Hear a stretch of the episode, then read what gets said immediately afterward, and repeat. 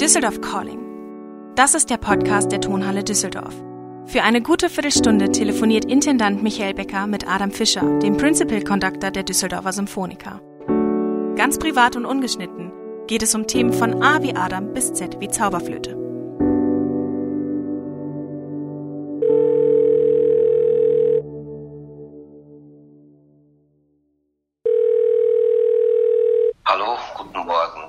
Hallo, guten Morgen, Adam. Ja, Ob du es glaubst oder nicht, es regnet bei uns. was? Das ist unendlich. Also Ja, also bei euch offenbar noch nicht. noch nicht, aber es wird, es wurde angesagt und das erste Mal freut man sich so sehr über den, dass es regnet. Die, die Nachbarn sagten, das braucht man. Wir sind wirklich jetzt auf der Schlussgeraden oder fast schon auf der Ziellinie unseres Podcasts und haben heute den Buchstaben Y und alleine deshalb, weil es schon nicht so viel Y-Wörter gibt im Deutschen, haben wir uns für etwas ganz fernöstliches entschieden, nämlich für Yin und Yang, die ja im Grunde die Grundlagensymbole sind, um die gesamte Welt zu beschreiben. Man hat diese zwei Symbole. Das eine ist das eher weibliche, dem Mond zugeneigte, das andere ist das männliche, der Sonne zugeneigte, das ist das Yang, der, also das dunkle Wort ist das helle und das helle Wort ist das dunkle. Und in der Summe beschreiben sie im Idealfall die Welt und in der chinesischen Heilkunde versucht man zwischen diesen beiden Sphären auch im Idealfall einen Ausgleich herzustellen. An der Stelle fiel mir ein, da wir ja keine Spezialisten für chinesische Heilkunde oder Philosophie sind, wie erklärst du es einem Laien, dass es verdammt wenig Frauen als Dirigenten gibt? Das ist eine Frage, darauf war ich nicht vorbereitet. Lass mich ein bisschen nachdenken. Es gibt mehrere Faktoren. Es ist sicherlich auch die Vorurteile, die Aktionen aus dem Orchester. Es ist schon so, dass man sich nicht gewöhnt hat und, und ich sag mal so, dass manche männliche Kollegen noch immer Probleme haben, von Frauen äh, Anweisungen entgegenzunehmen. Ich weiß nicht warum, weil weibliche Regisseure gibt es schon länger, aber aber Dirigentinnen gibt es noch nicht so viel. Das ist das eine. Ich weiß es nicht. Es ist sicher, dass es keinen Unterschied gibt in der Musikalität, wenn man also gut Instrumente spielen kann und alles oder auch komponieren kann. Es kommt auch aus der Tradition, dass das Mädchen nicht gemutet hätte und sie kommen dann später auf die Idee. Also es gibt mehrere Faktoren, aber es wird besser, sagen wir so. Aber nach diesem Yin- und Yang-Prinzip ist es nicht so, dass die Musik möglicherweise eine männliche Kunst ist. Nein, also das glaube ich nicht.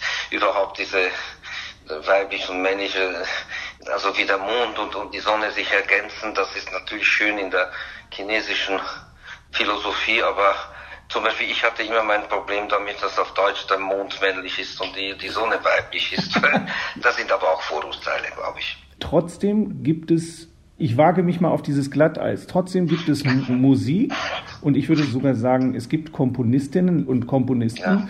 die mehr von Männern und andere, die mehr von Frauen verstanden werden.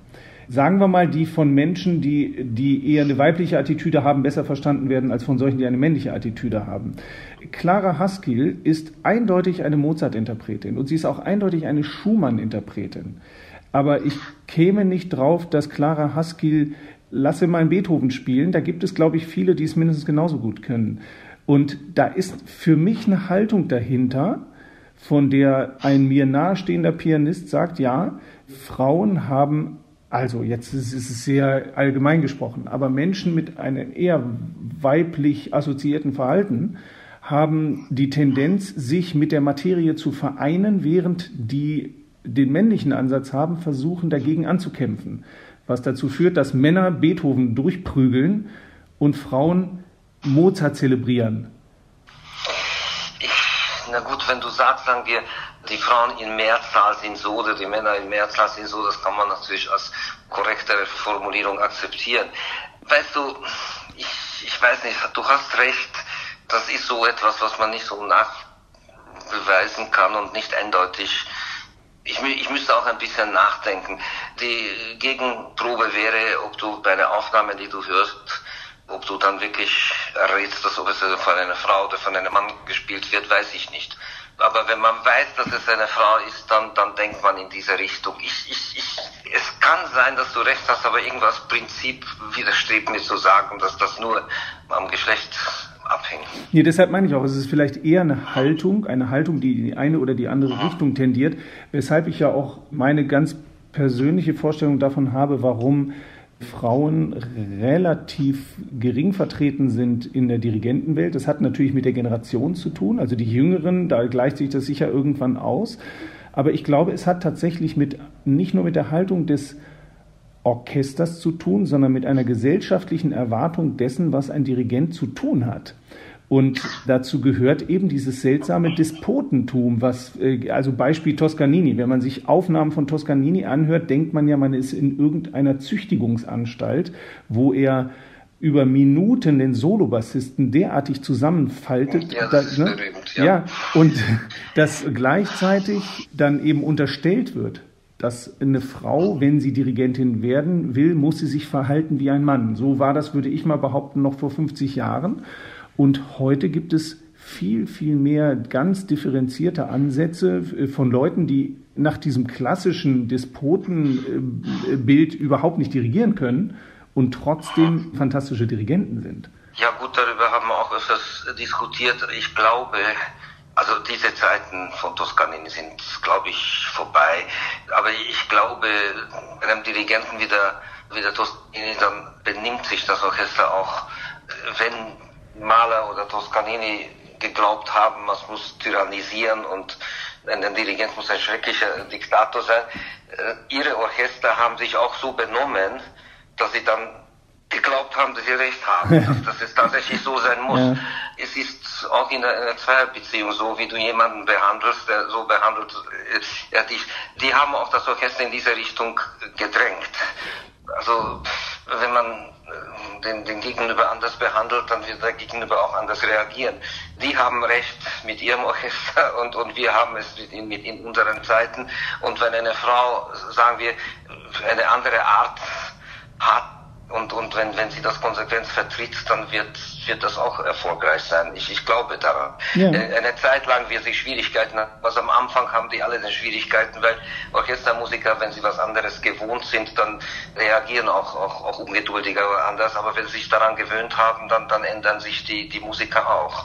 Ja, ich glaube, dass die entscheiden, also es gibt so einen entscheidenden Umbruch, der hat auch was, glaube ich, mit dem Einbruch der historischen Aufführungspraxis in die klassischen Orchester zu tun. Als das passiert ist, hat man irgendwann angefangen, mal davon abzusehen, dass jemand genauso schlägt wie wie gewohnt beim Kapellmeister und dass jemand möglicherweise eher intuitiv sich bewegt, um diese Musik zu vermitteln. Und plötzlich haben sich ganz andere Türen aufgetan. Aber der Anfang muss irrsinnig schwer gewesen sein. Also ich kenne eine Geschichte aus einem Opernhaus, das du auch kennst, wo zum ersten Mal ein Vertreter der historischen Aufführungspraxis ankam und eine Monteverdi-Oper machen sollte und dann wirklich mittendrin irgendwann jemand aufgestanden ist und sagte, was Sie hier machen, ist scheiße, das brauchen wir nicht. Und der war völlig hilflos. Der konnte damit der Situation nicht umgehen, weil er so nie zu musizieren gezwungen war, dass er irgendwie so eine Horde ja. beherrschen musste. Ja, und ja, damit können wir sie nicht umgehen und das ist auch richtig so. Die sollen auch nicht damit umgehen. Also, ja, ja, aber andersrum äh, gibt es auch diese, diese Geschichte, dass in relativ, also es gibt einen ganz tollen, noch relativ jungen 40-jährigen Dirigenten, liebenswert, lustig, sehr begabt, ich würde sagen Weltklasse, der vor 20 Jahren so ein Senkrechtstarter war und dann irgendwann nach einem Konzert an der Bar sitzt und es kommt ein Orchestermusiker zu ihm hin und sagt, Mensch, das hast du wirklich toll gemacht, herzlichen Dank. Und dann kommt nur die Antwort, I'm not here to make friends. Und man denkt, uiuiui, was ist denn da für eine Schule dahinter? Was, was, was ist das für eine Haltung? Die erinnert mich dann wiederum an die, die Haltung, die mal ein anderer Dirigent von seinem Lehrer erzählt hat, der sagte, der hat immer nur gesagt, die da vorne sitzen, ist eine Horde Arschlöcher und die musste irgendwie zusammenhalten, mehr nicht. Ja, ja. Das war früher, also ich hoffe, dass das nicht. Also ich, ich muss sagen, ich kann ja nur von mir sprechen, also in der ersten Phase hatte ich auch äh, solche Probleme. Also dass, dass die, diese harte Hand, das muss sein und und mhm. und es geht ja nicht nur darum, dass die dass die Musiker etwas nicht wollen und man muss sie dazu peitschen. Es geht auch darum, dass es unterschiedliche Vorstellungen, unterschiedliche Erwartungen und unterschiedliche Persönlichkeiten im Orchester äh, sitzen und wenn man zu viel Freiheit ihnen überlässt, dann, dann gibt es auch Spannungen, weil der eine das eine will und der andere das andere und da muss man muss man vorbrechen, muss man den Weg zeigen. Mhm. Das ist so ein, ein, ein Lavieren zwischen zwei Extremen und man muss, muss den richtigen Weg finden. Ich habe jetzt den richtigen Weg dadurch gefunden, dass ich 40 Jahre älter bin als vor 40 Jahren. ja, ja, ja, ja. Gibt es denn für dich so Idole, wo du sagen würdest, als Dirigenten oder als Interpreten, als Instrumentalisten, die haben irgendwo so einen Ausgleich hinbekommen, die haben es nicht nötig, sich in irgendeiner Form zu maskieren, also sozusagen die Ying oder die Yang-Maske anzuziehen, um äh, zu gefallen, sondern die einfach sie selber sind und damit was bewegt haben? Also, dass sie beides können. Ja, oder dass sie einfach sie selbst, sich selber gefunden haben, ohne, ohne solche Masken aufsetzen zu müssen oder sich daneben zu benehmen. Also, unter den Dirigenten habe ich den Abado sehr verehrt. Das mhm. war einer, der quasi sich nicht aus der Ruhe bringen ließ und, und hat auch einerseits und andererseits überlegt, sehr viel nachgedacht, aber das irgendwas ruhigeres, aber auch aufregendes präsentiert. Das andere Extrem war natürlich der Kleiber. Der Kleiber war verrückt und, und, und durch die Verrücktheit hat er also Unglaubliches vermittelt. Den kann man nicht mit normalen Maß messen oder, oder mhm. normal beurteilen. Diese ja. ungarische Pianistin, die, die war mit mir nicht verwandt, die hieß Anne Fischer. Mhm. Das war ein, ein, ein fantastische Pianistin, die, vor 30, 40 Jahren war das. Ich habe mit ihr sogar noch ein Konzert gemacht. Sie war so eine Künstlerin. Also die, die, die hat sich hingesetzt und, und ohne, ohne Kampf und ohne, ohne hat irgendwas etwas gemacht oder das war sowas von selbstverständlich. Sie hat ausgeglichen von beiden. Ja. Und sonst unter den, unter den Geigern, da hast du ja irgendwie 127.000 Berühmtheiten. Gibt es da so jemanden, wo du sagen würdest, das ist die Haltung, die ich, die ich faszinierend finde? Oder mit unter dem den Geigen. Es gibt mehrere, die ich faszinierend finde, aber die sind unterschiedlich. Ich glaube, jeder muss zu seiner Persönlichkeit, zu seiner, also zu ihrer Persönlichkeit stehen. Und wer die eigene Persönlichkeit wirklich auf einem ganz hohen Niveau verwirklicht und sich traut, die eigene Persönlichkeit zu verwirklichen, das ist dann auch faszinierend. Aber ob das jetzt äh, ein Ergebnis von einer längeren Überlegung ist, im Sinne von, von diesem äh, Yin und Yang, das weiß ich nicht. Ich kenne nur das Endergebnis. Na, ich finde es einfach immer spannend, Leute zu beobachten, die vielleicht äh, das Glück gehabt haben, eine lange Karriere zu haben und wo es welche gibt, die, die ganz stabil 60 Jahre einfach durchgespielt haben und wo man sagt, also ich würde Heifetz ist so jemand für mich, ne? Das ist irgendwie faszinierend, der, der hat ganz hohen Anspruch gehabt. Und dann gibt es Leute, die sich ein Leben lang eigentlich entwickeln. Das ist, wäre für mich zum Beispiel Menuhin.